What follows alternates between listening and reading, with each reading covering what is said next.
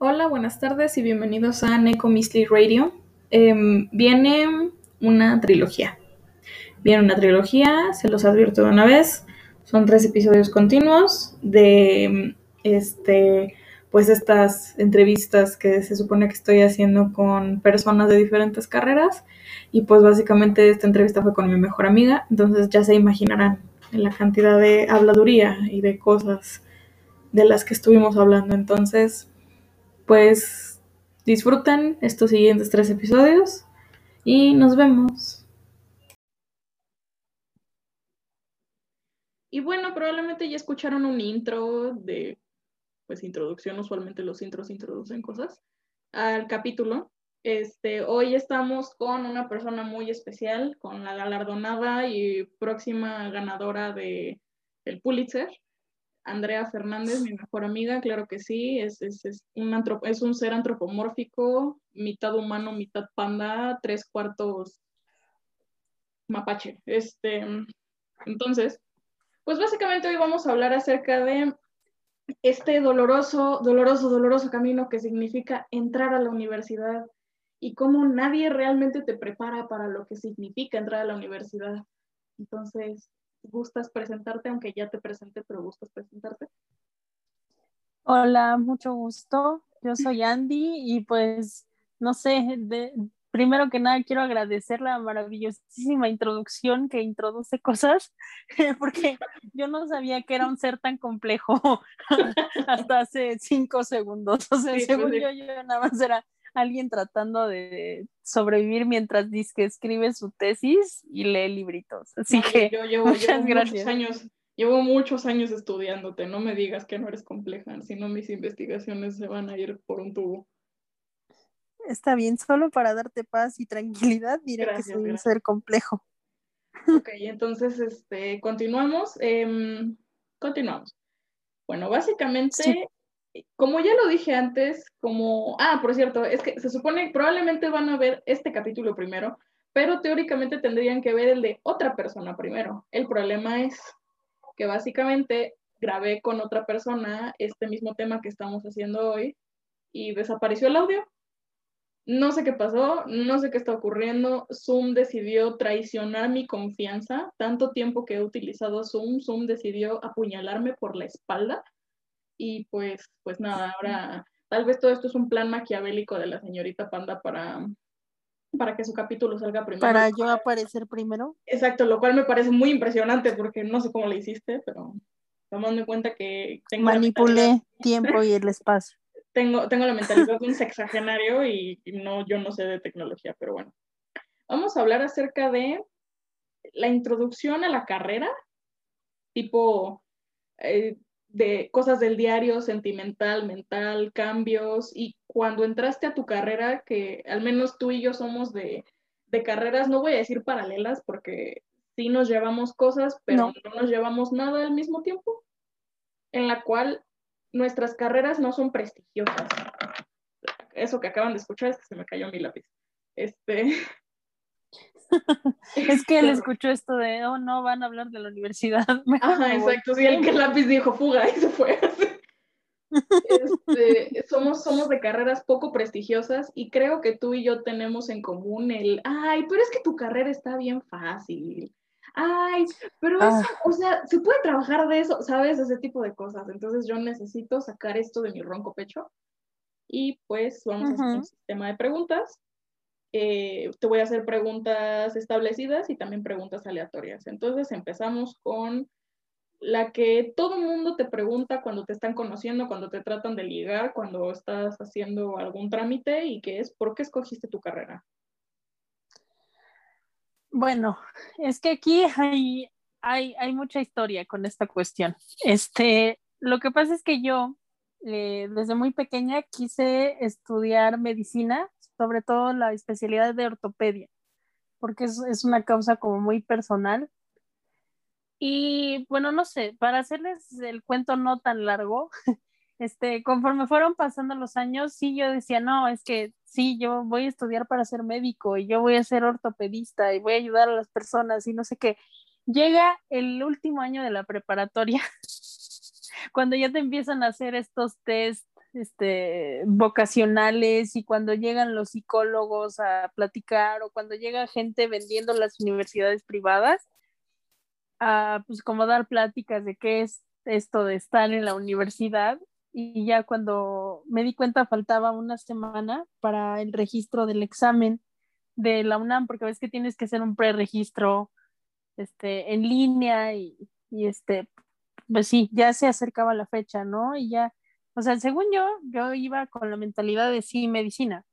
Y de repente un día que me siento y dije, o sea, de, verdad, a ver, Andrea, ¿de verdad te ves como un médico? Y yo como, eh, no, creo que no. Y entonces fue una conversación muy graciosa conmigo misma de, bueno, ¿y entonces qué vamos a hacer? Porque claramente, o sea, necesitamos algo que hacer, ¿no? Y dije, bueno, pues, ¿qué, qué puedo hacer? O sea, de verdad fue una pregunta en la que se me congeló el cerebro y dije, bueno, ¿cuáles son mis habilidades o cosas en las que, pues, eh, si no soy una experta, porque creo que nadie es experto en nada, aunque se digan expertos en algo, este, sí fue así como, bueno, ¿y entonces qué? Y entonces en mi cerebrito hubo una vocecita que de repente apareció como, pues, ¿te gusta leer, no? Y sabes inglés. Y ya fue así como, está bien, letras, letras. Entonces esa fue como toda la, razón detrás de, de, de la elección de mi carrera. Y pues sí, o sea, solo fue una decisión de último momento en el que era letras o, o letras. Pues, pues mira, ¿qué te digo? O sea, la verdad es que al menos tu proceso de escoger carrera fue más inteligente que el mío. Este, Em, a mí me pasó, tal vez no lo contrario, sino que yo, digo, tú me conociste desde, ah, disclaimer, Andrea y yo nos conocemos desde hace ocho años, vamos para... Mucho tiempo. Sí, o sea, ya el siguiente año va a ser fácil una, o sea, una década de que nos conocemos. Y yo siempre tuve esa discernición entre el, lo que es igual la escritura, el, la letra, la filosofía y la ciencia. Em, debo admitir que el proceso de pensamiento de Andrea fue mucho más inteligente porque dijo, bueno, ¿en qué soy buena? ¿Qué se me facilita? Yo no, yo agarré y dije, no, yo quiero esto porque me gusta este tema y terminé revolcándome en el piso mil veces porque, eh, bueno, disclaimer, yo estudio biología, este, soy estudiante de biología, las dos somos de la UNAM. Ella es del, del alma mater de la UNAM de CEU, yo soy de una facultad, yo soy de la facultad de estudios superiores plantelista Cala. Este, y pues a mí me, me, daba mucha risa porque a mí cuando me aplicaron esos exámenes, porque te los aplican en todas partes, esos exámenes yo siento que no sirven para una pepita, este, estos exámenes como de personalidad, como de habilidades, y me, me acuerdo perfecto que mis, mis respuestas eran tipo, bueno, mis resultados más bien eran tipo de que, ay, es que tú tienes que irte a humanidades, tú serías una buena psicóloga, tú serías una buena, ¿cómo se llama esta? Una buena trabajadora social y es como, ah, no, no. Andrea también se está riendo. Yo no sería una trabajadora social. Porque en el momento en el que se me presente una señora o un señor o un niño, una niña, eh, como se quieran identificar, y me diga, es que mi familia me abusa, o sea, yo voy y les quemo la casa con ellos adentro, de verdad, no, o sea, yo no me puedo controlar soy una persona muy poco escrupulosa. Mi, mi compás moral es, hecho de, de, piedra caliza tallada y, o sea, no, no, es, no soy flexible. En ese aspecto sé escuchar. Soy una persona empática, pero, pero sí, yo no soy algo bueno para trabajar en gobernatura porque, pues no, o sea, no está bien. ya hubiera yo iniciado una cacería de brujas o algo por el estilo. No de brujas, exactamente, porque probablemente yo sería la primera muerta. Entonces... Exactamente, ¿cómo te casas a ti mismo? Creo que sería un... Esa es una pregunta perfecta para Freud. Esa es una pregunta perfecta para Freud. A Freud le encanta esa pregunta. Pero bueno. Exacto. Mucho de tu discurso le gustaría a Freud en este momento. Cállate, no, no, me ventiles ante mi público, no me ventiles ante mi público. Ah, tú lo hiciste cuando tuviste la oportunidad, así que es mi turno. Dice la siguiente pregunta, ¿cuáles eran tus expectativas al momento de entrar a la carrera? Oye, este, o sea, bueno, perdón por preguntar, digo, si quieres hablamos de cualquier otra cosa. no, está bien. Lo que pasa es que, ay, es que siento que cualquier persona que me escuche va a decir que, bueno, o sea, si tienes tantas quejas, ¿para qué te metiste a estudiar una carrera, no? Pero es, es que yo creo que tiene que ver mucho la cuestión de expectativas con nuestro bagaje cultural. Me refiero a que muchas de las referencias que yo tenía de personas estudiando la universidad y sobre todo estudiando letras eran películas. O sea, porque de verdad yo no conocía gente de mi entorno inmediato que estudiara letras. Entonces no había nadie que le pudiera preguntar, oye, ¿qué, cómo, qué, estudian en letras? ¿Qué hacen en letras? Entonces, en las películas o series, como por ejemplo la que más se me viene a la mente ahorita es Gilmore Girls, oh, este, la, la, oh, la hija como que todo, todo el tiempo está leyendo un montón de libros y como que ya cuando llega a la escuela, o sea, el momento de, entrar a la universidad, ella no estudió letras, estudió periodismo. Entonces yo creo que esa debió de haber sido una indicación para mí de, ok, a esta mujer le gusta leer y no estudió letras. No sé. O sea, mis expectativas eran literalmente que las clases fueran este profesor, profesora, como se quiere identificar la persona, leyéndonos un fragmento de tal novela y diciendo, bueno, ¿y qué les pareció? ¿O cuál es su fragmento favorito? Una discusión así como tipo un club de lectura. Ajá, tipo tus amigas en un brunch un sábado por la tarde, o sea, así, ¿no? Exactamente, con un cafecito de, de preferencia. en este poema en 57 versos. Tú así, ¿qué? Exactamente. y de repente sí fue así como, ajá, no. O sea, claro que no. Pero yo creo que esta cuestión de las expectativas en cuanto a una carrera, si no son carreras como extremadamente conocidas o populares, pues no hay nadie a quien le puedas preguntar, ¿no? O sea, como por ejemplo, no sé, en tu caso, ¿conocías gente que había estudiado biología a la que le pudieras preguntar, oye, jamás. ¿qué se estudia en biología? No. De hecho, es, este, es una cosa que platiqué con Anaí. Perdón que regrese a la conversación con Anaí. Anaí es la persona con la que probablemente el siguiente capítulo de este tema van a escuchar esto. Pero es que se borró el audio, amigos. O tal vez tomé la decisión administrativa de sí tomar la, la conversación de Anaí antes. No sé. Miren, no sé. Yo les dije que este podcast era un caos. Yo les dije que no esperaran orden aquí. Todos escuchamos la advertencia al principio. Espero, espero estén conscientes de ello. El chiste es que biología tiene, o sea, siento, y corrígeme si me equivoco, que al menos la carrera, tal vez no la carrera específica que tú tienes, porque yo en cuanto me dijiste, ay, no, me metí a letras inglesas, dije como, o sea, de verdad, perdóname, pero mi primer pensamiento fue, el alfabeto es el mismo, no entiendo cuál es la complicación. ya luego me explicaste y dije, ah, ah ok, ya, ah, Shakespeare, oh, Shakespeare, oh, oh, shy, o sea, ya, ya, ya entré en contexto de lo que me estabas diciendo. Pero siento que filos y letras, más letras que filos, porque filos pues ya tiene muchos estereotipos más en contra que a favor. Pero al menos letras, siento que el concepto es una carrera muy romantizada. O sea, a mí también cuando, cuando, me dijiste eso, yo dije, ah, bueno, pues ha de estar ahí en su salón, en un foro, hablando de el fantasma de Canterville o algo por el estilo y de la presentación de el movimiento social de los fantasmas de Scrooge o algo por el estilo. En mi caso, la carrera de biología es una carrera que está completamente hecha a un lado de lo que significa ser un profesional. O sea, yo escogí biología porque a mí me gustaban mis clases de biología. Para mí biología significaba como ah, bueno, el estudio de las cosas vivas y ahorita ya escucho ese, esa terminología y me dan ganas de pegarme un tiro porque es todo muy ambiguo. Entonces, cuando yo llegué a la carrera, que es este, igual algo que platicaba con, con Ani, es el, todo mundo llega a biología queriendo estudiar plantas y animalitos, plantas y animalitos, plantas y animalitos. Yo llegué con la idea de estudiar genómica. Entonces yo dije, bueno, ok, dentro de mi haber orgulloso y soberbio, dije, bueno, yo entiendo un poco más de lo que significa la biología, porque no nada más creo que se trata de plantas y animales. Corte A, estoy en segundo semestre estudiando físico-química, biomoléculas, este, biología estadística 2, este, ya pasé álgebra, ya, y es como, ¿qué estoy haciendo aquí? O sea, A mí nadie me advirtió que de esto se trata la biología. O sea, para mí la biología era el, ay, salir y hacer cosas y contar.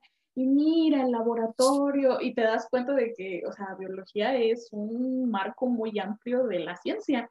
Literalmente es, es, es la, la, la ciencia que une las otras ciencias, las otras ciencias bases, que son, aquí está física, aquí está química y aquí está la que es pseudociencia, no por demeritarlo, sino que genuinamente son una pseudociencia que es medicina actualmente. Y biología agarra, conjunta todo eso y te lo avienta a la cara. Es como, ten, toma tu información, haz lo que quieras con ella y tú te quedas ahí con cara de, pues, ¿qué? Entonces, en, en mi aspecto, yo llegué como muy salsa a, a la universidad. Ah, yo ya sé esto. O sea, yo ya sé de qué se trata esto. Y en cuanto me dijeron así, es que tienes que hacer un protocolo científico. Y yo, ¿qué es eso? ¿Por qué Mira, si te hace sentir, si te hace sentir mejor, yo creo que todos, todos, todos, todos, todos entramos a la universidad con esta idea de que, bueno, o sea, si es una cosa que a mí me gusta, porque también está mucho este mito de, pues vas a estudiar lo que te gusta, o sea, ya como que va, va a ser más sencillo. Entonces, como que entras con esta mentalidad de voy a estudiar lo que me gusta, pues yo, o sea, en mi caso igual fue así como de ah, pues, literatura inglesa y cuando vi el horario del primer semestre y literalmente las primeras dos, no, cuatro horas del día eran inglés, yo dije, pues, o sea, ¿qué, qué chingados me van a estar enseñando de inglés, no? O sea, como que yo ya sé hablar inglés. Ajá, sí. o sea, sí. Sí, no. Entonces sí, Sí, no, pero es que sí es algo que siento, o sea, sí, siento que cuando llegas a la carrera, si alguien llega y te dice, ah, ja, pobre, inútil, no sabes nada. Pero al mismo tiempo te digo, estas carreras que son como prestigiosas, que todo el mundo conoce y que todo el mundo admira y que todo el mundo este, golpea hacia ellas porque pues, son las que, pues sí, son las que tienen más prestigio, son las que tienen más visibilidad. O sea, ves a los de medicina que sí se están muriendo, sí no han dormido en tres días, pero es que no son los únicos que no han dormido en tres días, ¿sabes? Amén. Y sí es así como, o sea, yo sí siento a los médicos que llegan a su carrera con una visibilidad, con una visión de esto va a valer queso. O sea, a mí me van a desgastar de manera humana, emocional y mental, eh, que esto debería estar en contra de los derechos humanos, pero la carrera sale.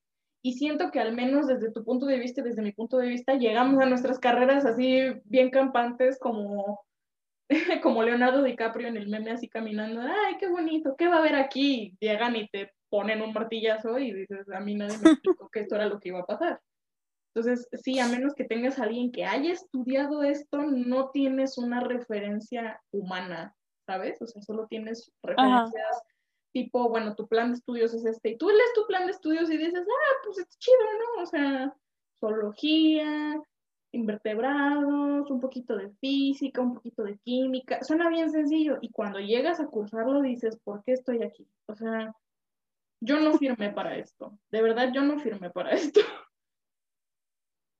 Sí, no, es que nada tiene que ver, o sea, también, justamente como dices, como las, las referencias que uno tiene no son tangibles, o sea, no puedes hablar con alguien y que de verdad te diga como, a ver, ¿tú qué haces?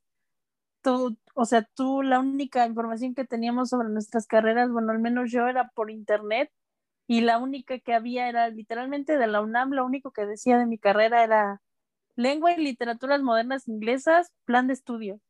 O sea, no había como una descripción de, sí, no había una de nada. De, la trama, de lo que iba a ocurrir nada.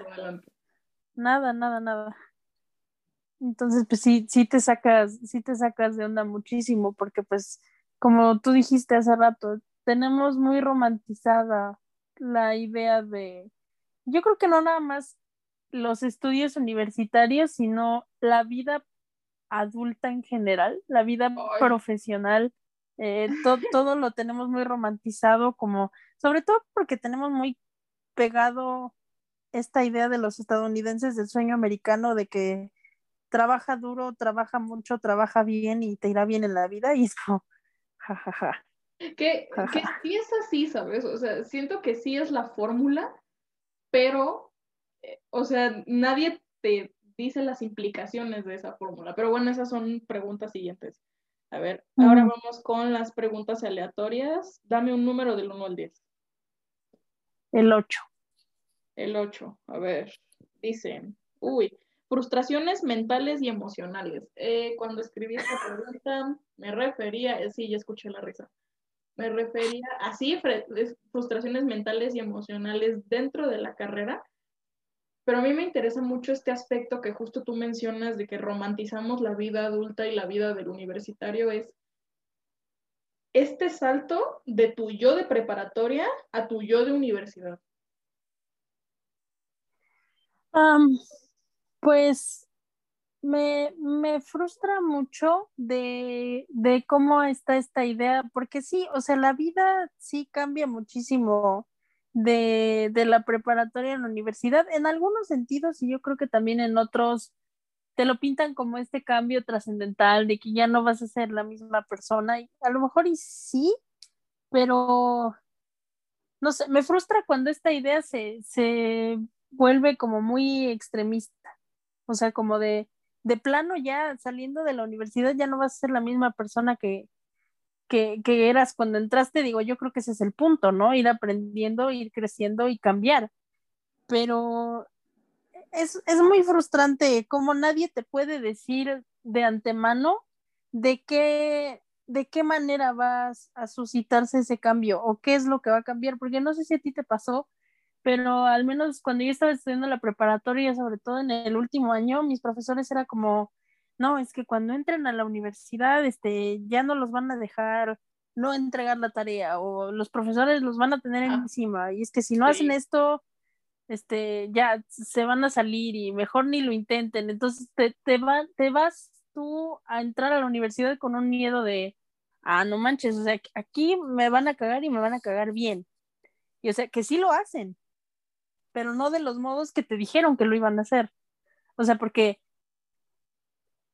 tengo muchos recuerdos de muchos profesores que al menos, o sea, nunca estaban encima de ti como de, oigan, la tarea, oigan, el trabajo pendiente, pero o sea, sí era como, o sea, no tienes a los profesores tan encima como en otros niveles educativos, pero de que te dan en la torre, te dan en la torre. Lo que pasa es que nadie te sabe explicar cómo. y esa es una frustración que tengo muy... El día de hoy. sí no la he superado y no creo que la vaya yo a superar.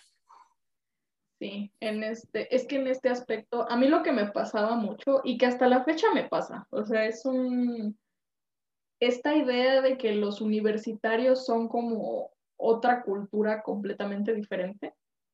Tipo, yo me acuerdo cuando estaba en secundaria y veía a la gente de universidad y yo, y me atraían, ¿sabes? O sea, era como, un, un, un, brillo opaco, como algo melancólico. Ahorita entiendo que es que se los estaba cargando el chahuizle, o sea, ahorita entiendo que se estaban muriendo, por eso me llamaban la atención, porque eran muertos en vida caminando al camión con un café con siete cucharadas de Nescafé, una cucharada de crema para que no les dé agruras en la noche y que llevaban seis días sin dormir en este, y yo siento que justo es eso lo que dices, ¿no? El, yo me acuerdo igual mucho de mis profesores de la prepa que digo, este, yo tuve pase directo, tú tuviste que hacer examen, el examen claramente te la peló porque pues eres tú.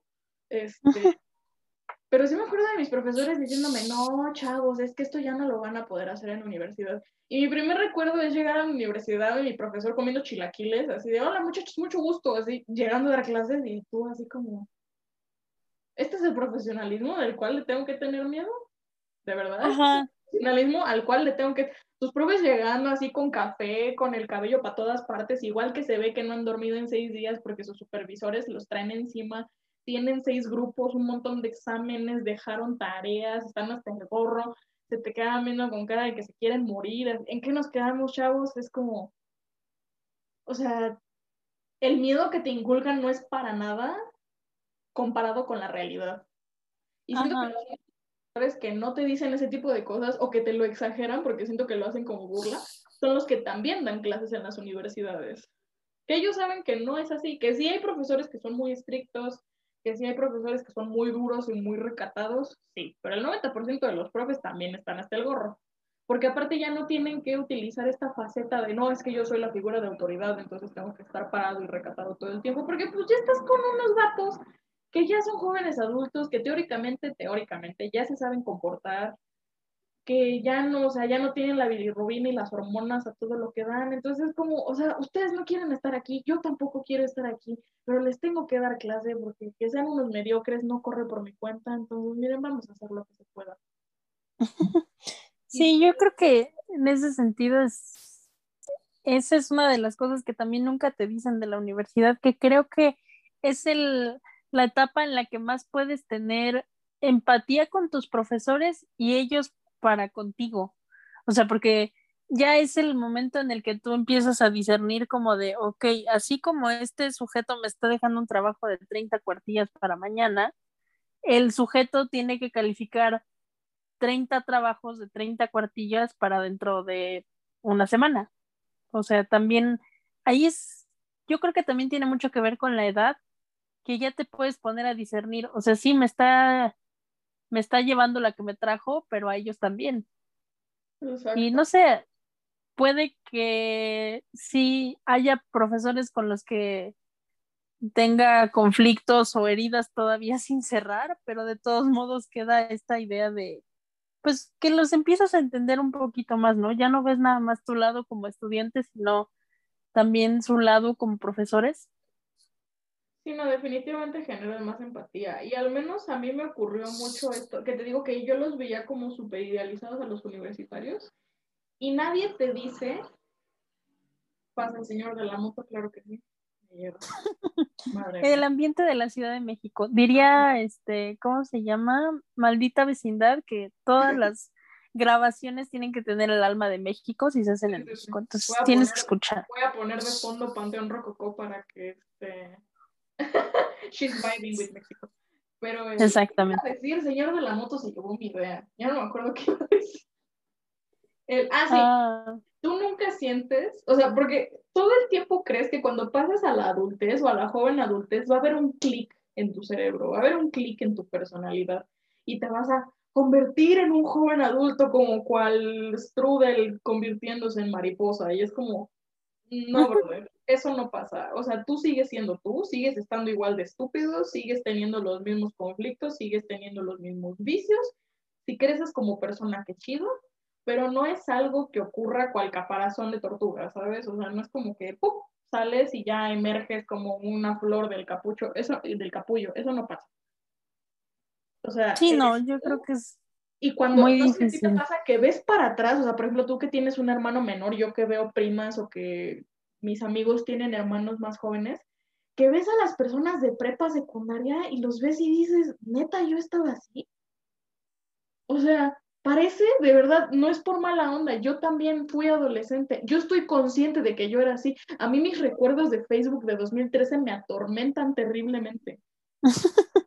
parece que todos los adolescentes tienen una sola neurona colectiva y se la pasan así de uno en uno. De repente alguien tiene como un atisbo de brillantez y bailaba los platos, pero como que se le va y deja los platos a la mitad. O sea, y tú los ves y dices, yo no era así. O sea, yo era más despierto. Estas generaciones de ahorita, y ves tus recuerdos de Facebook y dices, no, no era más despierto. O sea, estaba exactamente igual. Bueno, que también esa es una cosa que igual yo creo que no se habla conforme vas pasando, no solo a la universidad, sino de, de niveles educativos, de que, o sea, por ejemplo, yo ahorita veo a mi hermano, este, ahogarse con sus exámenes finales, este, o sus trabajos que le dan una semana para entregar, o 15 días, o lo que sea, y entonces yo sí lo veía o lo veo y es como de, ay, o sea, cuando yo tenía tu edad, o sea, cuando, o sea, yo en la, en la universidad sufrí muchísimo porque a mí me dejaban un trabajo, exactamente, en mis tiempos, este, a mí me dejaban un trabajo de un día para otro y lo tenía que entregar o me chingaba, pero es que la cuestión es que ahorita lo veo sufriendo mucho porque ese es el nivel máximo en el que él está, o sea, él no conoce lo que hay más arriba, o sea, él su dificultad no se está ahogando en ningún vaso de agua, porque para él el vaso de agua que yo estoy viendo, para él es el diluvio Exacto. bíblico. Sí. Y así, Es bien triste cuando te das cuenta de- es, es- es bien triste cuando te das cuenta que en esta analogía en donde todos empezamos como con un vasito, con un caballito cuando entras a la primaria y nunca sales del vaso, el vaso se hace más grande. O sea, exactamente. entras a la universidad y ya es un tarro chelero de litro, de litro y medio y te vas dando cuenta de que nunca vas a salir de ahí, te da miedo el, el upgrade del, del tazón, ¿sabes? O sea, es como, Ah, sí, porque aparte luego viene la vida laboral, si es que te dejan entrar a la vida laboral. y aunque no te dejen, ¿eh? De todos modos esa cosa va a crecer, o sea, tú vas a estar ahí en una cisterna sin agua y te vas a morir de sed o algo por el estilo, o sea, sí, ¿no? Sí. Sí, sí, Ay, sí. Bueno, siguiente, siguiente pregunta. Me toca escoger un número al azar. No voy a ver para ver cuál escojo. Ah, la número tres. Traumas su- de cajón que te ha dejado tu carrera. Los que tú Mm. puedes asegurar o tal vez generalizar en un sitio estadístico del 90% que todo mundo tiene ese trauma. Podrías hacer un meme de ese trauma y todo el mundo de tu carrera lo entendería. Ah, pues, o sea, la frase que más me atormenta hasta el día de hoy de mi carrera, que de verdad, ahorita que estoy en el muy lento y doloroso proceso de escribir mi tesis, yo creo que tengo la voz de esta profesora de segundo semestre, que ella sabe quién es, o sea, yo sé que ella sabe, o sea, de, de, de verdad que todavía la tengo aquí como de, es que no tienes una hipótesis, no tienes un argumento, o sea, de verdad que la escucho a diario en mi cabeza y eso quiere decir que tengo un problema. O sea, sí, Ok, hizo que no tengo una hipótesis o que hizo bien su trabajo, pero no. O sea, no le pienso dar crédito. Eh, Me traumó para el resto de mi vida. O sea, sí, no, no le voy a dar la victoria. O sea, no, no, no, no, no, no. me niego, me niego rotundamente. O sea, sí es como, ese es uno de los traumas. Y luego el, y luego otro de mis traumas que tengo, y, pero yo creo que ese sí ya es muy personal mío, mío, mío, Sí. fue cuando me regresaron un, un ensayo, Ay, este, yo, sí, yo, un yo ensayo del cual, con eso yo no lo viví. del cual teníamos una puntuación máxima de 45 puntos y por cada error ortográfico nos bajaban un punto. Entonces, cuando los fueron entregando, porque mi profesor era de estos profesores que entregan las cosas de mayor calificación a menor calificación, o sea, yo no sabía que iba a salir al principio, porque dije, claro que no, o sea, yo no hay modo en el que yo saque algo con 10 cerrado en este lugar, pero pues tampoco tan hasta atrás. Y entonces cuando terminó de entregar todos y el mío no me lo entregó y literalmente fue a mi, a mi butaca y me dijo, es que al final de la clase quiero hablar contigo. Yo dije, no, por favor. o sea, no, por favor. No, o sea, no puedo de- describirles de un modo en el que se entienda cómo me sentí cuando vi mi ensayo y tenía, creo que, ya no recuerdo si eran 12 o 15 puntos. El chiste es que, o sea, un asco de trabajo. Entonces, cuando yo lo vi, sí fue así como de, a ver, ¿cómo puede ser que yo estoy estudiando letras, mi lengua materna es el español y tengo tantos errores de ortografía en español? ¿Por qué?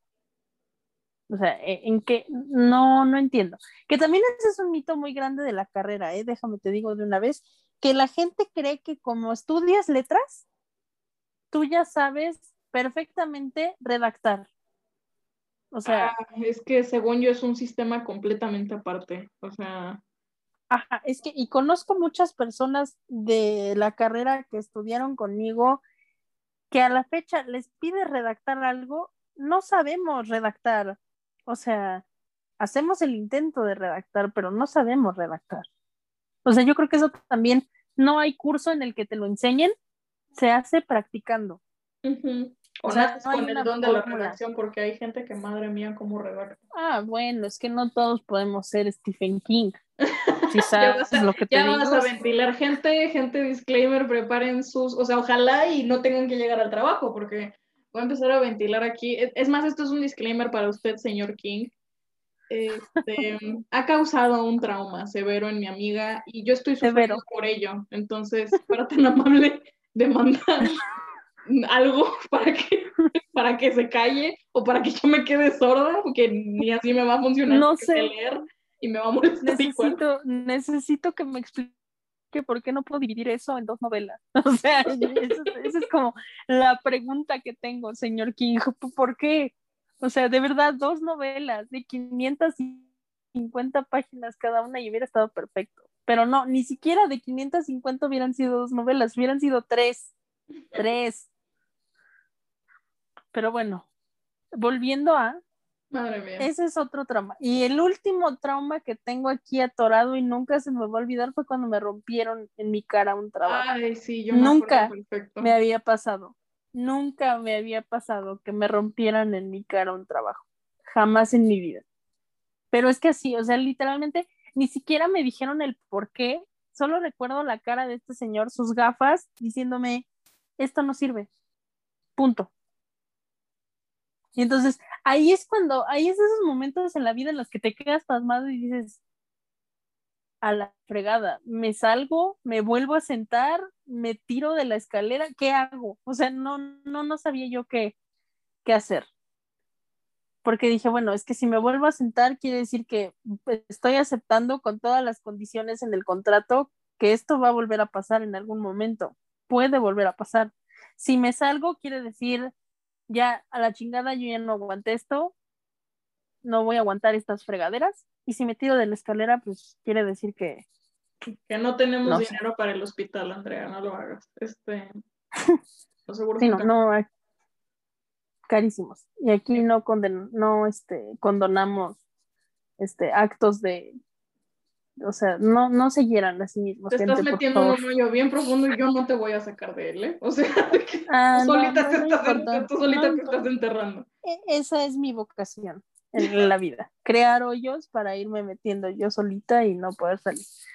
Lo peor de todo es que siempre te arrastro conmigo, así que pues no sé de qué, qué no sé qué dices. porque hay veces en las que ni siquiera me arrastras, solo me tienes ahí amarrada al lado del hoyo porque no puedo entrar porque no sé de qué estás hablando, entonces como estoy ahí escuchando tus gritos agonizantes afuera en la tierra, comiendo manzanas o algo por el estilo.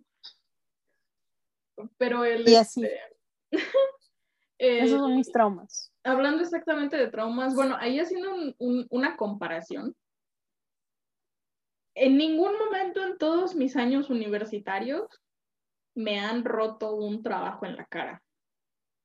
Creo que eso es algo muy como, o sea, ni siquiera pensaría que pasa en la vida real, ¿sabes? Yo pensaría que es mm. algo de que salen las películas y así. Cuando, porque por cierto, cuando ocurrió esto, claramente Andrea me marcó así en hiperasfixia y yo me quedé con cara de, pues, denúncialo, eso no está bien, eso es o sea, moral, está moralmente mal.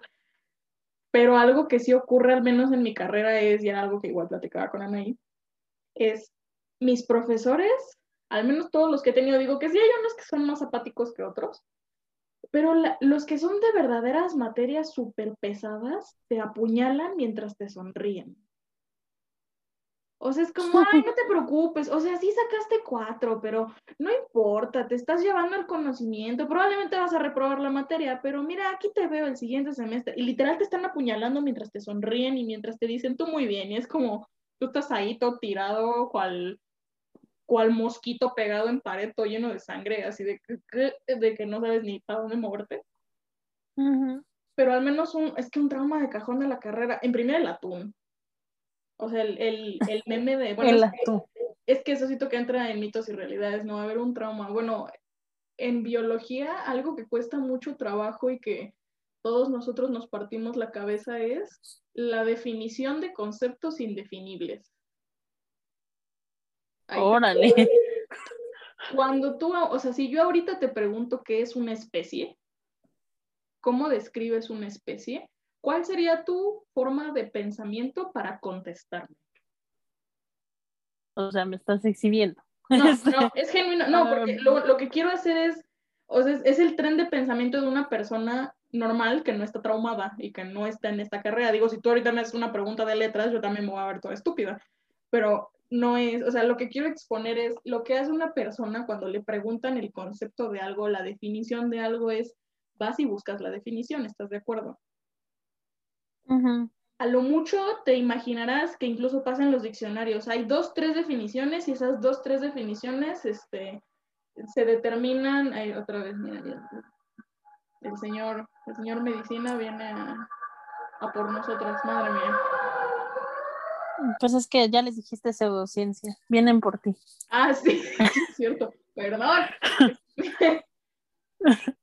Perdón. Vienen por ti.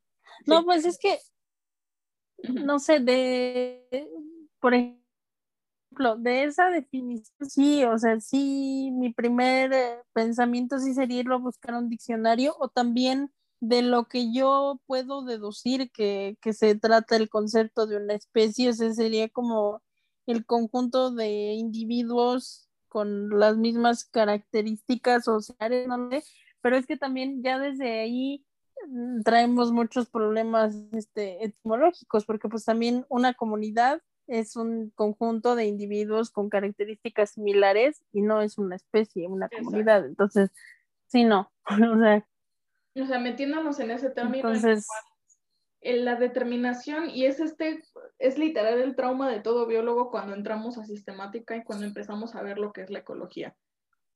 La determinación de especie está sujeta a para qué quieres utilizar el término. Entonces, el término especie no es igual utilizado en taxonomía que en filología o no es igual determinado en biogeografía en cierta rama que en ecología, o no es igualmente determinado en genética poblacional que en sistemática y ese tipo de cosas. Entonces, en biología ocurre que se utiliza un solo término con muchas variantes, porque es más útil tener un solo nombre con muchos significados que tener mil significados diferentes. Digo, mil nombres diferentes con propios significados. Ese es uno de los traumas. Y otro de los traumas es la extensión de lo que significa estudiar una sola rama. Todos estamos traumados cuando llegamos, o sea, cuando llegas a ese punto de la carrera en el que dices, aquí, yo de aquí soy. Y te das cuenta, lo sabes, lo sientes en la piel. Es, esto me interesa, esto me llama, me, me llama investigarlo. No me frustra no entenderlo porque me llama la atención entenderlo.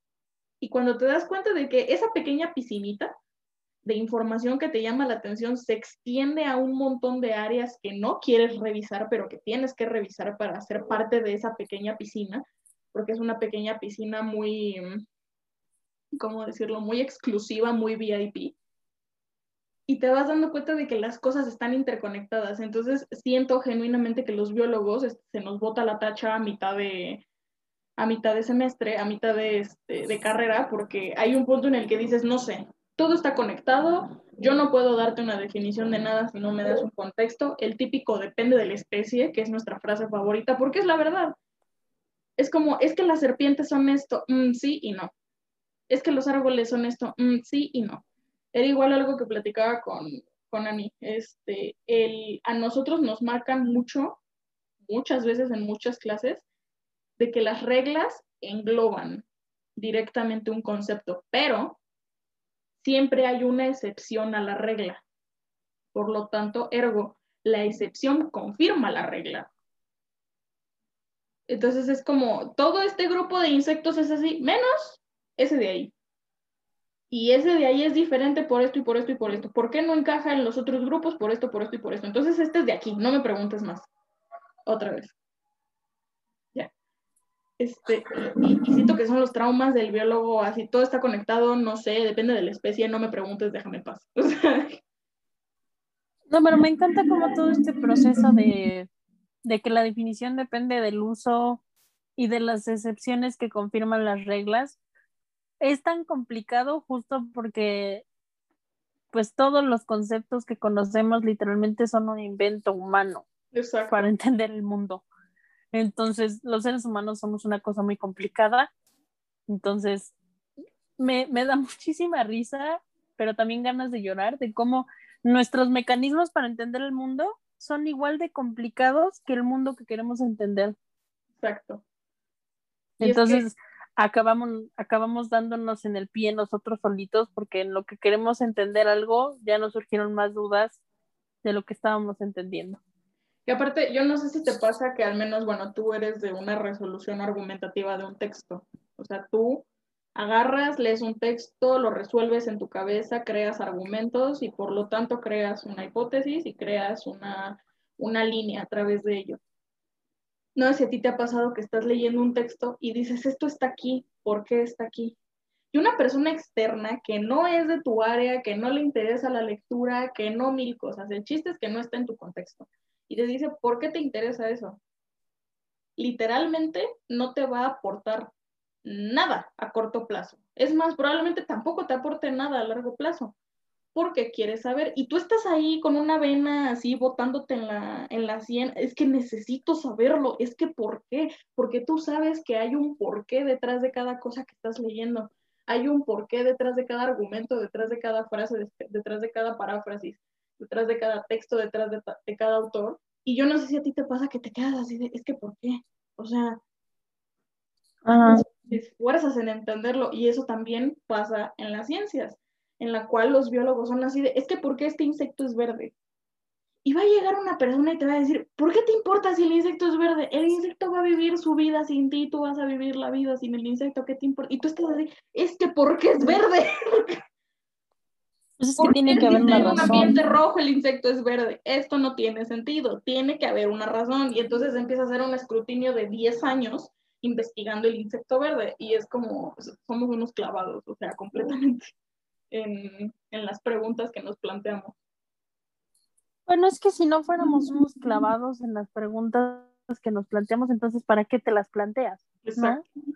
O sea, como si no te vas a quedar con esa pregunta hasta las máximas consecuencias, a lo mejor no acabas resolviéndola, pero en el camino de resolver esa pregunta resuelves otras 10 que ni siquiera sabías que tenías.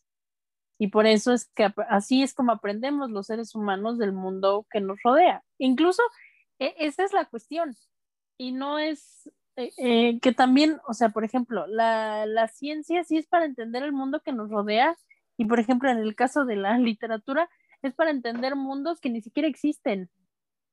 O sea, mundos que nos estamos imaginando con referentes del mundo que nos, que nos rodea, eso sí, pero pues son mundos completamente inventados, pero eso no quiere decir que una cosa sea más fácil que la otra. Son mecanismos para entender y procesar el mundo. Pues sí. Sí, no, la, cuando entras a, la universidad te das cuenta de que te vuelves un geek, un geek de tu tema y a veces te das miedito, pero bueno.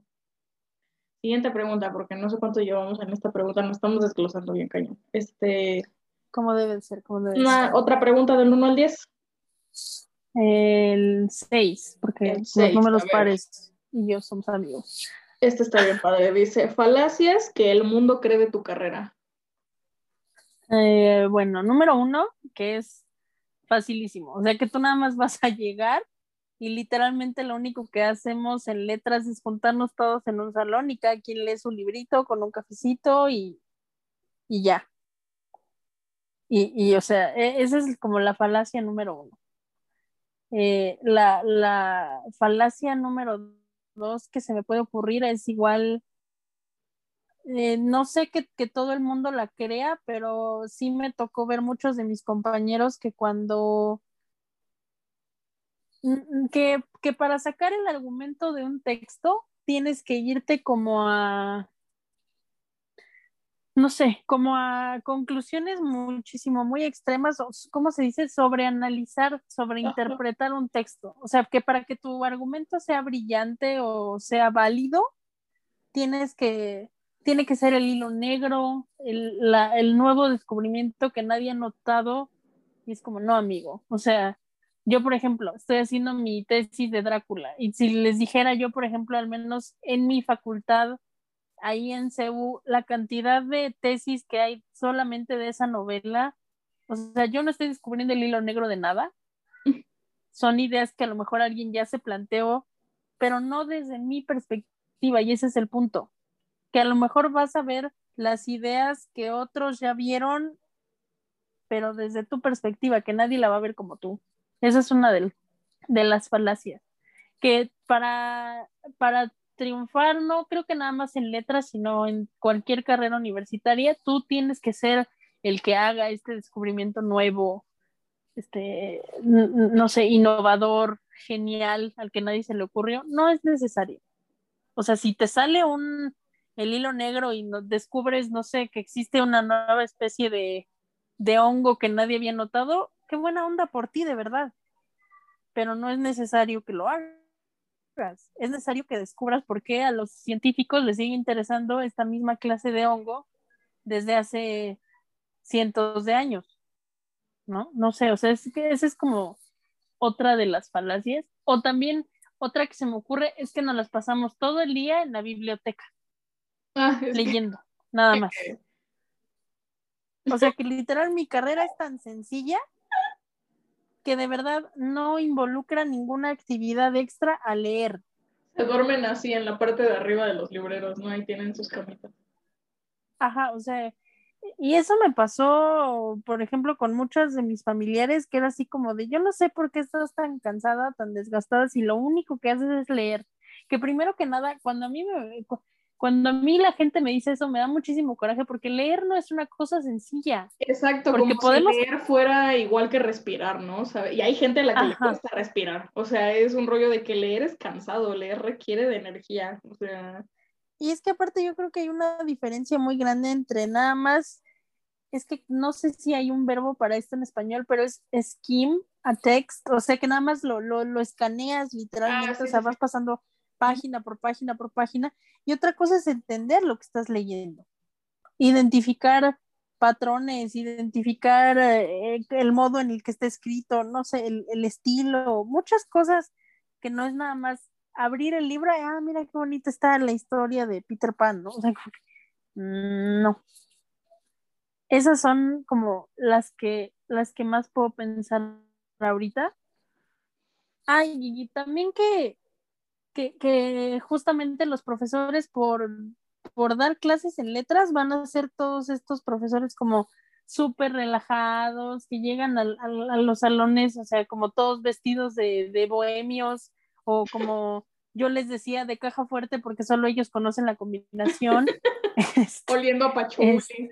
Ajá, o sea, como todo muy relajado, como muy todo, este, hoy O el a contrario, y Como- vamos a... Como la idea del Dark Academia, en donde todos vienen así súper combinados y que todos son así, como que tienen un, un, un aura misteriosa y, y así. Ay, no, eso, eso no pasa. Sí, no, o sea, ninguno de, ninguno de estos dos extremos pasa. Sí habrá sus casos muy, muy excepcionales en los que sí, sí me tocó una profesora que era así como bien bohemia, bien espíritu libre y toda la cuestión, pero eso no le quita la seriedad de Exacto. que ella sabía que era una profesora de, de la universidad y había otros profesores que se sentían, no, hombre, sobrados, que no les Sí. puedes hablar, que ya no pueden aprender nada nuevo de Shakespeare porque ya lo saben todo y al final del día te das cuenta que nunca han leído Shakespeare. Entonces, lo que quiero decir con esto es que los profesores de universidad no son estos entes este, que están más allá de nosotros. O sea, sí saben más cosas que nosotros porque por algo son nuestros profesores y profesoras, pero son seres humanos igual que tú y que yo, que igual como tú dijiste hace rato, llevan tres días sin dormir, tienen que calificar un montón de trabajos y a veces sin que les paguen. Este, Disclaimer a la UNAM, todos vayan y miéntenle a la madre a la UNAM en Twitter, por favor. Me escuchan como 10 personas, pero por favor, por favor háganlo. Entonces, sí, o sea, como que también nos tenemos que quitar esta idea de los profesores de la universidad, o sea, como estos entes ahí omnipresentes, lejanos, misteriosos, y es como, señor, o sea, él también lleva tres días sin dormir, quiere su cafecito de la cooperativa de la facultad y ya se quiere ir a su casa, pero tiene que trabajar. Me da risa cómo estás entre roasteando y apapachando a tus profesores en este medio. Se está haciendo muy empática, pero al mismo tiempo les estás prendiendo fuego de una manera impresionante. Bueno, es que ese es un talento, ¿eh? Este, ¿cómo se O sea- llama? Hacer, o sea, encajar la llaga, pero que no se den cuenta que, que la estoy encajando hasta que ya estén en el piso sufriendo y llorando. Ufa, no, hombre. Es un talento secreto. ¿Por qué? ¿Por qué eres mi amiga? ¿Qué hago aquí? No lo sé. En mi defensa, tú estabas llorando en un rincón. Yo solo dije, yo solo dije, ¿qué de La tienes? conversación, no quiero que se hable de esto en este momento. Continuemos. Falacias de mi carrera, claro que sí. Por favor. No. No. No, o sea, por favor, continúa. Sea, no, no quieres que me ponga la defensiva aquí. Este. Mm, eh, falacias, ya se me fue el, hilo bien cañón. Ah, sí, falacias de mi carrera. Es que va a sonar que estoy muy traumada. Sí, estoy muy traumada, amigos. Sí, es muy traumante. Creer que la, que la biología solamente se trata de plantas, animales y poco más. No es por demeritar otras carreras, pero a mí me ha tocado, me ha tocado presencialmente que me digan, ay, pues si los biólogos son los achichingles de los médicos. Excuse me, ¿Cómo? ¿Según quién? ¿Según cómo? ¿Dónde están tus bases? ¿De dónde agarras eso? O que creen que es un tipo de, de veterinaria, pero sin la parte médica. Y es como, no, no se trata de eso. Y es muy frustrante darte cuenta de que el mundo te piensa como el side quest de la ciencia, como de, ah, pues sí, ellos están ahí y no sé qué hacen, pero ahí están, pero no son tan importantes como los físicos, es como, eh, biología es una ciencia completamente integrativa, en la cual nosotros, siento genuinamente, no es por mala onda, que nos planteamos las preguntas más complicadas para resolver a corto plazo, que son beneficiosas directamente para la humanidad.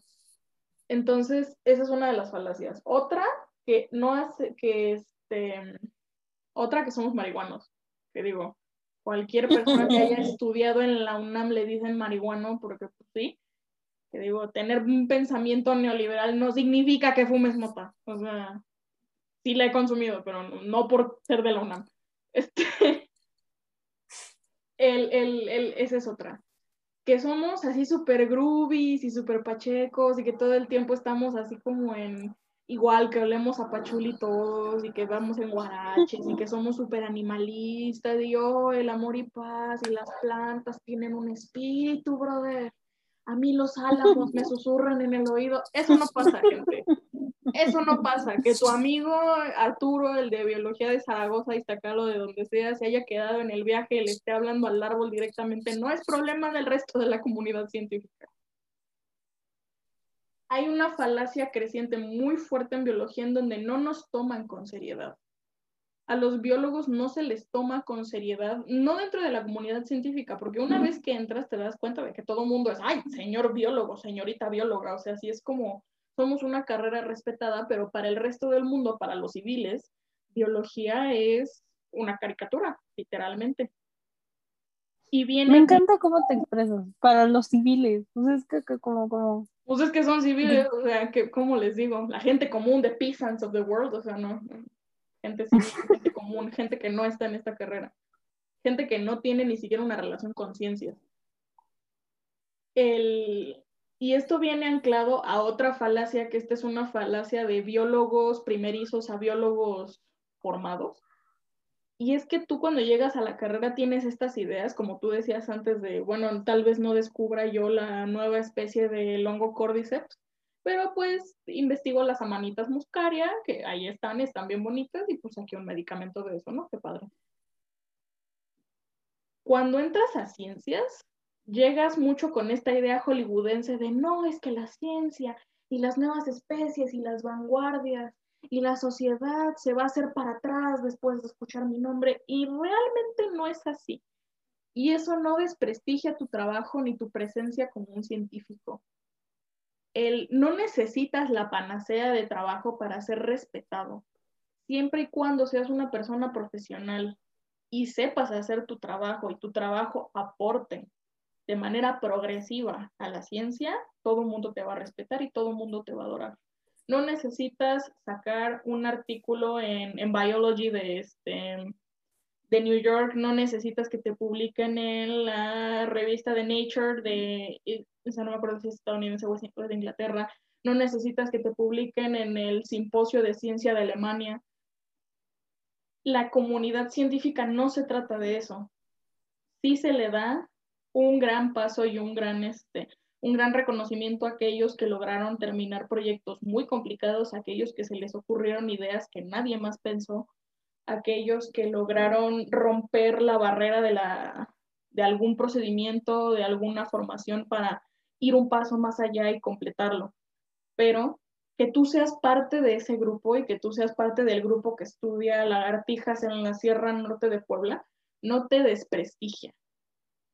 Y sí, dentro de cualquier ámbito hay gente prepotente y hay gente que se cree la última coca del desierto y que te voltea a ver para abajo como diciendo, ay, tú, biólogo mexicano, que ¿qué me haces en contra de cualquiera? Pero la mayoría de la comunidad científica es muy unida. Sí hay muchos dramas, como en todas partes, pero no es normal que te desprestigien solamente por tener una baja calidad. O sea, es, es más fácil que te desprestigien por tener una baja calidad moral, por cucharear datos, por vender tus investigaciones a empresas que no entienden de ecología y ese tipo de cosas. Pero es, yo creo, la falacia más grande que existe dentro de la misma carrera el no necesitas ser el próximo Antonio Lascano. Si lo eres, qué padre. Si no, no te enfoques en lo que no estás ganando, sino enfócate en lo que puedes aportar a la ciencia. Porque tu grupo de amigos te va a adorar, este, vas a conseguir buenos trabajos, vas a conseguir buenas tendencias. Tal vez en este país no sea el mejor lugar para la ciencia como para muchas cosas, pero te vas a dar a respetar y me parece que es lo importante realmente. Esa, esa última frase de, de no te enfoques en lo que no estás ganando, sino enfócate en lo que puedes aportar, la necesito en una playera en varios colores. Igual que la, la... Ah, por cierto, vayan a escuchar el capítulo de su podcast. Tiene un podcast, por cierto. Bueno, eso lo hablaremos más tarde. ya hay varias frases que necesitan en una playera. Sí, en playeras de varios colores y modelos, por favor. Alguien que se dedique a la serigrafía, este, si se puede poner en contacto conmigo, los agradecería bastante. ¿A quién tocaba escoger número? A ti. ¿A mí? Ok. Sí, porque yo escogí la 6, la de las falacias. Ah, sí. Ay, esta ya la escogimos. Y bueno, em, pues ese es el final de la primera parte de esta entrevista. Espero que el corte no haya sido muy abrupto, este, pues aquí lo dejamos. Esperen la siguiente semana para el siguiente y luego la siguiente semana para el otro siguiente y luego la siguiente siguiente semana ya vamos a tener tema nuevo. Em, yo sé que parece que estoy como fingiendo que no, no pasó lo del episodio pasado, pero vamos a enfocarnos en las risas y la diversión. Entonces, que les vaya bien, que los dioses los bendigan y nos vemos.